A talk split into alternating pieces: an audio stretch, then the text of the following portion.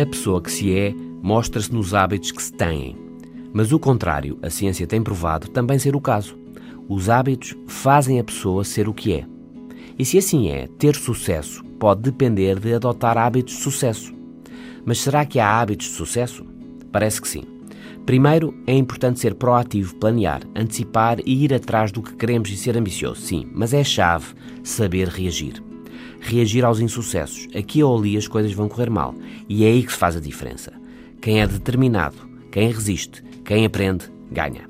Por isso, quando as coisas correm bem, lembre-se do que mais o motiva. Pense no que já conseguiu e projete o que vai conseguir. O networking, a socialização, é outro hábito de gente de sucesso. Relacionarmos-nos e relacionar os outros potencia projetos e soluções, abre oportunidades. Mas a chave na socialização não é apenas conhecer muita gente. É nesses contactos participar positivamente, criando valor e facilitando a vida aos outros. O truque é dar mais do que o que se recebe. E um dia, aqui e ali, recebe o que deu e faz a diferença. Além disso, tal como fazer jogging com um amigo nos faz correr mais, também trabalhar com um colega que puxe por nós nos faz melhores profissionais.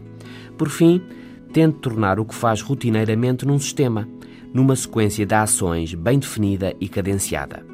A força de vontade é limitada e por isso cada vez que tem que decidir, cansa-se, desgasta-se.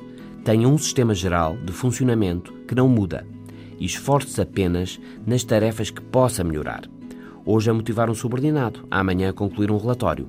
O resto é um sistema que funciona sempre da mesma maneira e por isso não requer decisões.